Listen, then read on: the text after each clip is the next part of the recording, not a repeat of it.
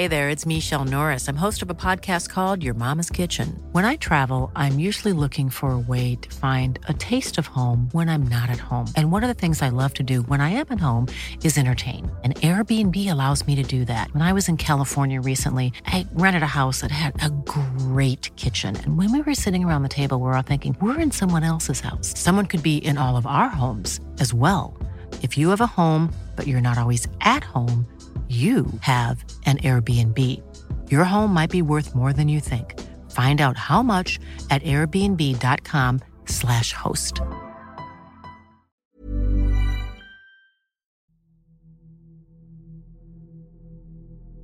Mi perro estuvo desaparecido por tres días. Lo que regresó no era mi perro. Crecí en una comunidad de pescadores en el lado oeste de Canadá. La totalidad de la tierra estaba cerca de 4.000 pies cuadrados, con un número aún menor de residentes extendidos sobre la calle principal, que en sí era la parte de la carretera que atravesaba nuestra ciudad.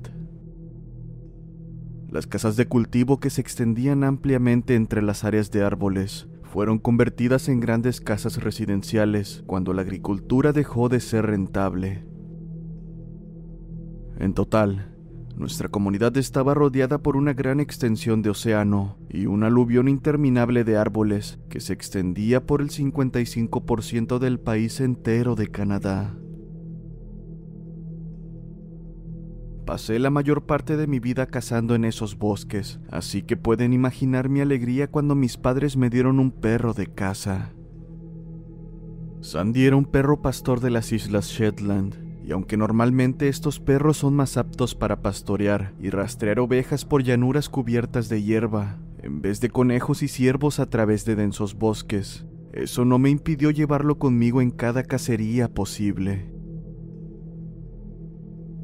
Sandy había estado a mi lado durante suficientes viajes de caza, que ya se había acostumbrado a despertar justo antes de salir la luz del día.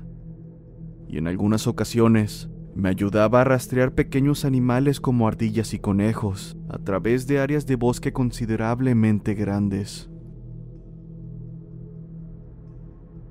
Sandy no era de mi propiedad y no lo trataba como si me perteneciera. Sandy era un miembro de la familia, mi compañero y mi mejor amigo.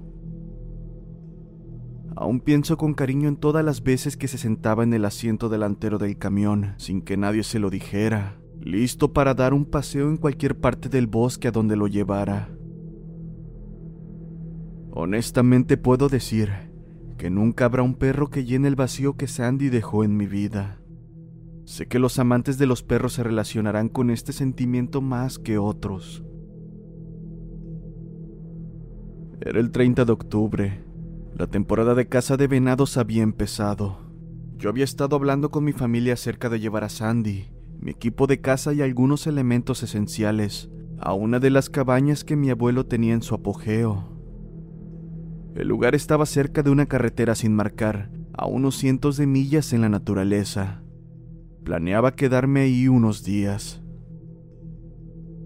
Por supuesto, mi familia protestó mucho ante mis deseos, pero nada me impedía dedicar algún tiempo a buscar algún animal salvaje. Además, el área no había sido tocada por cazadores furtivos en décadas, por lo que había mucha más probabilidad de hallar animales. Sin más, empaqué todas mis cosas en mi camioneta azul, incluyendo a Sandy, y unas horas más tarde ya estaba preparando el campamento en una de las antiguas cabañas de mi abuelo. Aquí fue donde las cosas se fueron al demonio. Sandy, lo siento, lo siento tanto. Pasé la mayor parte de mi vida en la naturaleza y hubo un par de ocasiones en que cosas extrañas me sucedieron. Pero generalmente, todo se podía explicar de manera lógica y científica. Es por eso que ignoré el comportamiento extraño de Sandy en las primeras noches, atribuyéndolo al nerviosismo de un perro que era capaz de escuchar los lejanos ruidos de coyotes, lobos, osos y alces. Como mencioné anteriormente, este lugar no había sido tocado por los seres humanos en décadas, por lo que hubo tiempo de sobra para que la naturaleza pudiera establecer su dominio. La primera noche fue bastante normal. Había instalado la cama de Sandy en la esquina de la sala de estar, al lado de una televisión que parecía haber sido hecha a principios de los noventas. Pensé que le daría a Sandy la opción de tener un lugar donde acostarse por un tiempo. Esto a pesar de que él dormía acurrucado conmigo, nueve de cada diez veces. Cerca de las diez de la noche, Sandy miró directamente a la puerta de madera y gimió.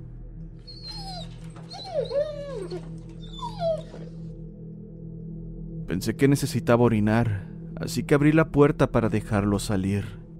Pero en vez de hacerlo, se sentó justo frente a la puerta, mirando hacia el bosque más allá del camino. Yo también me puse de pie y miré al bosque durante unos minutos, antes de decidir que quizás Sandy solo había escuchado a algún animal caminar cerca de la cabaña. El resto de la noche fue bastante normal, y Sandy durmió bien conmigo. La segunda noche, atribuí el comportamiento de Sandy al estrés. Temprano en el día, habíamos estado caminando unos pocos kilómetros a través del bosque más allá de la casa, cuando escuché el crujir de unas ramas. El sonido me indicó que lo que fuera que las había aplastado, sin duda era bastante grande. Yo esperaba que no fuera un alce, porque mi escopeta era débil y sin duda no habría tenido oportunidad si un alce me atacaba. En ese momento algo cambió en Sandy, algo a lo que no le presté mucha atención en ese momento. Se encorvó sobre sus patas traseras, presionó su frente contra el suelo, su boca se abrió para mostrar sus dientes y gruñó hacia la nada.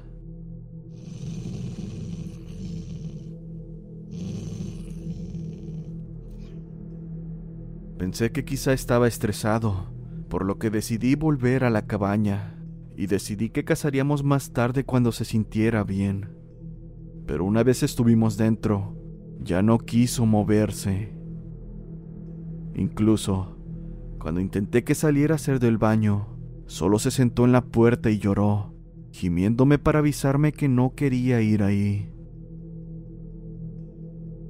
No lo presioné Sandy nunca había actuado así antes, y podría haber entendido si no hubiera querido salir una o dos veces, pero esta era la tercera vez. En este punto ya me parecía extraño. Pensé que había sido un oso lo que lo había asustado. Cerré la puerta y dije para mí mismo que había sido una noche extraña. La tercera noche fue cuando las cosas se fueron al carajo y todavía no entiendo completamente lo que sucedió. Sandy no comió en todo el día, tampoco me quiso acompañar, por lo que decidí que se quedaría en la cabaña. Había logrado dispararle a un conejo a primera hora de la mañana. Lo cociné, le puse un poco de salsa y se lo di a mi perro. No hacía eso todo el tiempo, pero pensé que era una ocasión especial y tal vez un regalo lo pondría de mejor humor para otra cacería al día siguiente. Pero Sandy no lo tocó, ni siquiera lo olió. En cambio, se sentó a mi lado en el sofá, mirando la puerta con atención. Lo metí debajo de uno de mis brazos y él apoyó su cabeza en mi regazo, con los ojos todavía centrados en esa puerta. Cerca de tres horas de estar viendo películas en un televisor desactualizado, Sandy comenzó a llorar, abrazándose a sí mismo cerca de mi cuerpo. Aquí es donde mi juicio me llevó por el camino equivocado por primera vez. Debe sonar tonto, ser el protector de mi perro en lugar de que el perro sea el mío, pero Sandy era mi familia. Pensé que, si había algo oculto en el bosque que tanto lo asustaba, entonces era mi trabajo hacer algo al respecto. Cargué mi escopeta, abrí la puerta, me paré enfrente y esperé. Debía haber estado al menos media hora mirando a la nada. No se escuchaba ningún sonido, salvo por el leve zumbido de los insectos y las hojas que crujían bajo el frío viento otoñal. Los alces no son criaturas silenciosas, y si un alce hubiera estado cerca, lo habría escuchado venir. Alrededor de 40 minutos después, Sandy se despegó del sofá y salió corriendo de la cabaña, perdiéndose en la oscuridad de los árboles más allá del camino, mientras ladraba salvajemente. Empecé a preocuparme, a pesar de que sabía que mi perro no estaba completamente indefenso en la naturaleza. Aún había animales más grandes que él. Sabía que podían comérselos si no hallaban suficiente comida para el invierno. Podía escuchar cómo el ladrido de Sandy se desvanecía en la distancia, para luego detenerse por completo. Esperé varias horas de pie en la entrada, con mi escopeta martillada y lista para atacar todo lo que estuviera esperando en el bosque. Esperé horas para que Sandy regresara a la casa. Esperé hasta que el sol se asomó a través de los árboles. Y luego esperé hasta esa noche mientras soportaba la falta de sueño, solo para ver a mi perro regresar.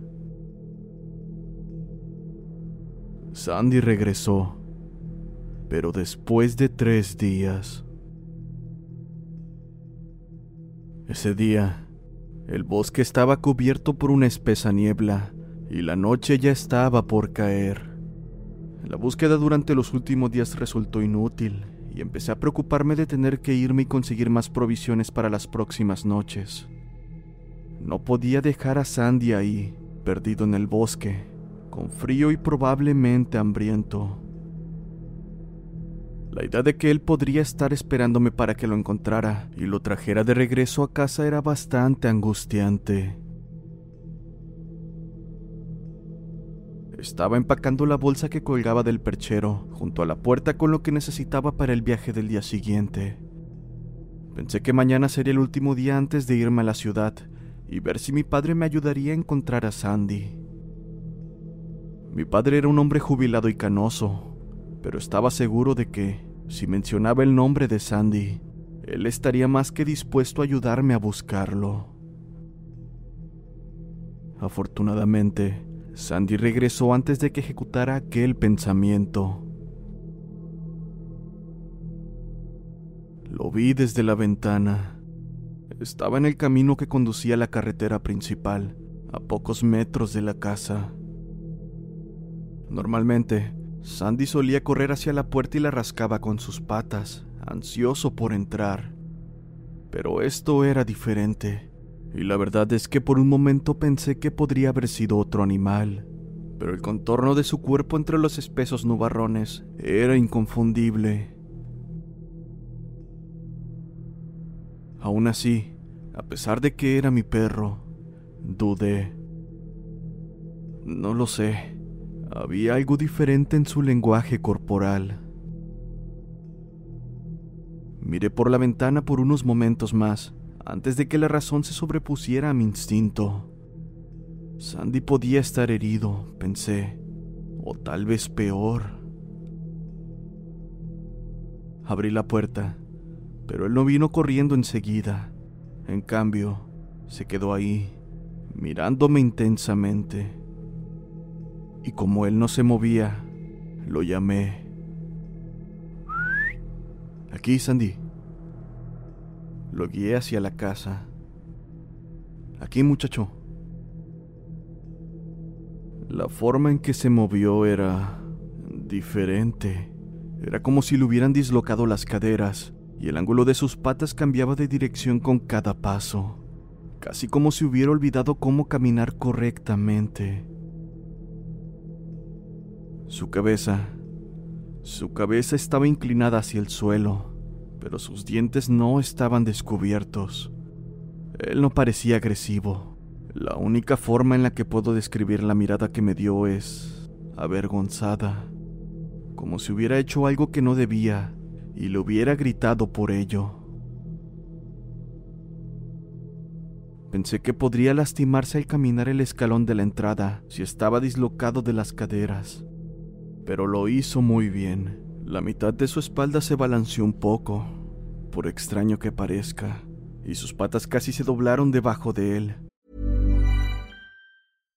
If you're looking for plump lips that last, you need to know about Juvederm lip fillers. With Juvederm Volbella XC and Juvederm Ultra XC, your lip look, whether it's subtle or bold, can last up to one full year with optimal treatment and no additional maintenance. Find a licensed specialist and see if it's right for you at juvederm.com today. That's J U V E D E R M.com. Add fullness to lips in adults over 21 with Juvederm Volbella XC or Juvederm Ultra XC. Do not use if you have severe allergies or a history of severe allergic reactions, or if you're allergic to lidocaine or the proteins used in Juvederm. Tell your doctor if you have a history of scarring or taking medicines that decrease the body's immune response or that can prolong bleeding. Common side effects include injection site redness, swelling, pain, tenderness, firmness, lumps, bumps, bruising, discoloration, or itching. As with all fillers, there's a rare risk of unintentional injection into a blood vessel, which can cause vision abnormalities, blindness, stroke, temporary scabs, or scarring.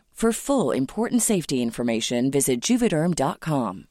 If you're looking for plump lips that last, you need to know about Juvederm lip fillers. With Juvederm Volbella XC and Juvederm Ultra XC, your lip look, whether it's subtle or bold, can last up to one full year with optimal treatment and no additional maintenance. Find a licensed specialist and see if it's right for you at juvederm.com today. That's J U V E D E R M.com. Add fullness to lips in adults over 21 with Juvederm Volbella XC or Juvederm Ultra XC. Do not use if you have severe allergies or a history of severe allergic reactions, or if you're allergic to lidocaine or the proteins used in Juvederm. Tell your doctor if you have a history of scarring or taking medicines that decrease the body's immune response or that can prolong bleeding. Common side effects include injection site redness, swelling, pain, tenderness, firmness, lumps, bumps, bruising, discoloration, or itching. As with all fillers, there's a rare risk of unintentional injection into a blood vessel, which can cause vision abnormalities, blindness, stroke, temporary scabs, or scarring. For full important safety information, visit juvederm.com.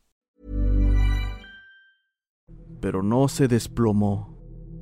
Se sentó en el escalón y no apartó su mirada de mí. Y no fue hasta que me aparté de la entrada por completo que finalmente se movió.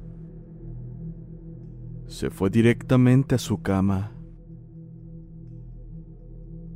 Él no se detuvo frente a mí y olfateó mi mano como solía hacerlo. Simplemente fue directamente a su cama, donde se sentó y me observó durante bastante tiempo. Regresé a mis tareas en cuestión. Lo llamé varias veces, pero él no respondía. Tampoco sus orejas se levantaban al escuchar el sonido de mi voz. La verdad es que había extrañado a mi amigo, pero había algo que me decía que no debía haberlo dejado entrar. Simplemente lo atribuí a tonterías y horas más tarde me fui a dormir. Pero, ahora que lo pienso, no recuerdo haberlo visto parpadear una sola vez ese día. Simplemente estaba ahí como una estatua, y cuando apagué la luz, podía ver el reflejo verde de sus ojos, siguiéndome cuando entré en mi habitación y cerré la puerta. Podría jurar que lo escuché caminar en la noche. El sonido de sus garritas chocando contra el suelo de madera llegaba a la puerta de mi habitación, pero los golpes eran lentos y deliberados. No fue con la rapidez que Sandy normalmente notaba que fui a dormir y se acercaba a acurrucarse. Después de un momento, escuché aquellos pasos detenerse afuera de mi habitación, pero no escuché su lloriqueo. A pesar de eso, no pensé en nada extraño. Pensé que era algo normal, así que sin darle vueltas terminé cayendo en un sueño profundo.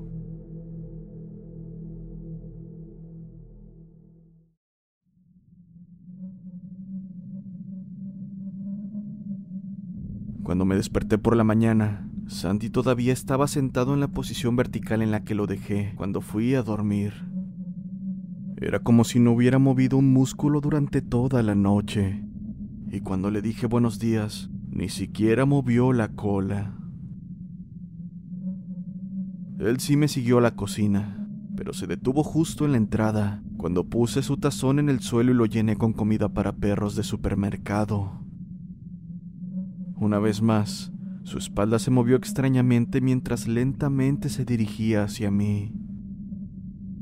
Hubo una sensación persistente en mí de que algo no estaba bien ese día. Sandy se encorvó de nuevo, como cuando estaba caminando hacia la puerta la noche anterior. Sin embargo, no vino a la cocina. Al estar tanto tiempo en la naturaleza debía haber pasado hambre, por lo que pensé que lo más normal sería que quisiera comer a montones, pero, en cambio, me miró como si esperara que me acercara un poco más, en vez de tocar la comida. No hace falta decirlo, pero después de unos momentos de una competencia de miradas entre mí y mi perro sin pestañear, Dejé de pensar en ello y llamé su nombre en voz alta. Sandy. Ni siquiera dio un parpadeo. Debo admitir que eso me hizo sentir un poco nervioso. No quería acercarme a mi perro, pero este era mi Sandy, y el mayor daño que había hecho era comer moscas. Efectivamente, cuando pasé junto a él, se giró su cuerpo y se balanceó de forma no natural, pero no se movió hacia mí. Cuando me fui de cacería ese día, no pude encontrar nada. Las huellas de venado en el barro se habían endurecido. Tampoco pude escuchar insectos, ni pájaros, ni siquiera el aullido de un coyote cercano. Los únicos sonidos a kilómetros de distancia del campamento fueron mi propia respiración y el crujir de las hojas bajo mis pies. Cuando el sol comenzó a ponerse, comencé a emprender mi camino de regreso a la cabaña, pero... Sinceramente debería haber empacado mis cosas y haberme largado de ahí. Justo detrás de un grupo de árboles con la casa apenas visible, descubrí la razón por la cual no había escuchado ningún animal ese día. En general, cuando hay muertes masivas de animales, eso significa que algo anda mal en el área, y la vida silvestre suele ser lo suficientemente inteligente como para percatarse de lo que esté ocurriendo. Incluso los gatos monteses son criados instintivamente, para que no les guste beber agua que esté cerca de cadáveres de animales. Normalmente, al ver un animal muerto cerca de un arroyo, los gatos deducen que instintivamente el agua está infectada y se alejan a buscar otra fuente de agua. Frente a mí, en medio del bosque, había cientos de ardillas destripadas y esparcidas sobre la hierba, formando un círculo casi perfecto. La mayoría de ellas habían sido desolladas, y noté que algunos de los cuerpos aún tenían sus órganos adentro. No pude evitar vomitar repentinamente, mientras hacía mi mayor esfuerzo por caminar alrededor de ese grotesco círculo. No solo vomité por la vista, sino también por aquel olor nauseabundo. No sé cuánto tiempo estuvieron allí esos cuerpos, pero si hubiera tropezado con esto días antes, me habría ido con Sandy inmediatamente del lugar. Poco a poco, los cuerpos se detuvieron y comencé a hallar ardillas muertas al azar. Lo más grande que logré encontrar, a solo unos metros de los cuerpos, fue el cadáver de un ciervo. Parecía que algo había decidido despellejarlo vivo hasta el cuello. De hecho, logré encontrar parte de la piel del animal colgando en una rama. No sé cuánto tiempo había estado ahí, pero olía como si hubiera estado muerto durante bastante tiempo. A pesar de aquel hecho, no había ni una maldita mosca. La cabeza había quedado cortada justo por encima de los hombros, y cuando me di cuenta de que los órganos habían sido extirpados, pasé de caminar por el bosque a correr desesperado. Afortunadamente, la cabaña no estaba demasiado lejos. Vomité una última vez y antes de llegar a la cabaña, pude apreciar a Sandy desde la lejanía, mirándome desde la ventana. Traté de razonar conmigo mismo y me dije que el extraño comportamiento de Sandy podría haber sido a causa de un trauma. Sé que es estúpido pensar en eso ahora, pero en ese momento era la única explicación razonable que tenía para evitar volverme loco. Una vez que la puerta se cerró detrás de mí, comencé a empacar la comida y poner lo esencial en cajas, moviéndome rápidamente para tratar de meter mis cosas en el camión antes de que llegara la noche. Sabía que era peligroso maniobrar a través de los senderos por la noche, ya que las colinas son muy empinadas, y en la oscuridad, con mi único acompañante siendo mis faros, habría sido fácil caerme y que nunca más supieran de mí. No quería quedarme una noche más, pero no tenía otra opción. Por suerte, había vuelto a la casa momentos antes de que se hiciera de noche. No le presté atención a Sandy. Él simplemente se limitó a sentarse en su cama y verme empacar. Pensé que todo estaría bien. Arrojaría sus cosas en el camión por la mañana y estaríamos de vuelta en la ciudad antes de la noche del día siguiente. Echando un vistazo a él por un momento, Tuve una idea pasajera de que quizá buscaba quedarse un poco más de tiempo, pero luego dejé de pensar en eso, y cuando me fui a la cama, fue bastante difícil dormir durante las próximas horas.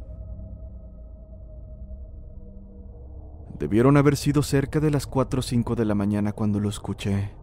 Era el sonido de un silbido, pero no cualquiera. Era el mismo silbido con el que solía llamar a mi perro. Empecé a sudar cuando me di cuenta de que quien hubiera matado a esas ardillas podría haber entrado a la fuerza en mi casa. La puerta de mi habitación no hizo ningún ruido cuando la abrí lentamente. Afortunadamente. Esperé por un momento antes de atreverme a asomar la cabeza desde el marco de la puerta para ver a quién fuera que podría haber lastimado a Sandy. Pude ver que la puerta exterior estaba abierta y aprecié la mitad del cuerpo de Sandy asomándose sobre la puerta, pero ahora era demasiado larga y desgarbada. Estaba casi enrollada en la parte posterior de la puerta. Su mitad delantera estaba fuera, y fuera lo que fuese que había estado imitando a mi perro, silbaba lentamente mientras llamaba a Sandy. Podría haber jurado que se agachó y comenzó a decir el nombre de mi perro, en la voz más grotesca que nunca había escuchado. Sin creerlo, cerré la puerta tan suavemente como la había abierto. No sé cuánto tiempo esperé con mi espalda presionada contra la puerta. Sabía que había dejado mi arma en la bolsa en el perchero. Y también sé que no dormí. Esperé hasta que vi el sol salir en el horizonte, y luego esperé un poco más, hasta que debió haber sido mediodía, y finalmente conseguí la valentía para abrir la puerta de nuevo y correr al camión. Definitivamente no moriría en ese lugar. Sandy, o, lo que fuera, ya se había ido, y la puerta estaba abierta. Su comida no había sido tocada, pero la nevera estaba abierta y toda la carne había desaparecido. Definitivamente no me molesté en empacar sus cosas. Simplemente lancé mi mochila sobre mi hombro, me dirigí al vehículo lo más rápido que pude y encendí el motor.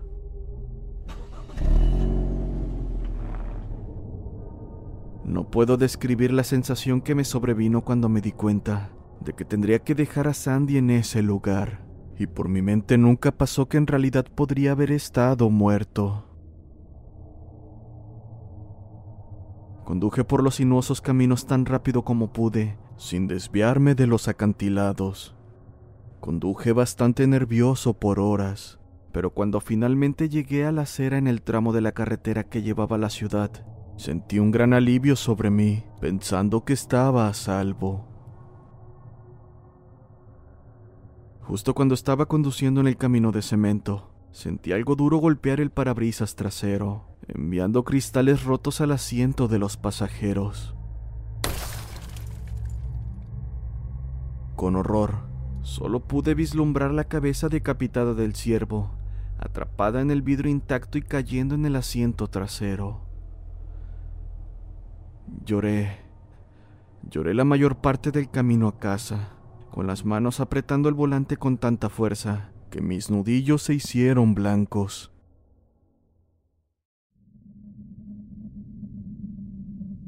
Desearía poder terminar esto con una nota positiva. Ojalá pudiera decirles que encontré a Sandy en casa, esperándome. Ojalá pudiera decirles que ese fue el final, que solo fue una experiencia traumática en el bosque que superé con el tiempo, pero no lo fue. Aquella noche me resultó difícil dormir. Seguí reproduciendo la totalidad de lo sucedido en mi cabeza. Pensé que no estaré durmiendo por un tiempo y me quedé ahí, escuchando el viento a través de mi ventana abierta. Y mientras estaba, podría haber jurado que escuché el silbido con el que solía llamar a mi perro, viniendo del borde del bosque. Si realizas viajes con tu perro, nunca lo pierdas de vista, pero sobre todo, nunca dejes que se pierda en el bosque. Lo que puede regresar es probable que no sea tu perro.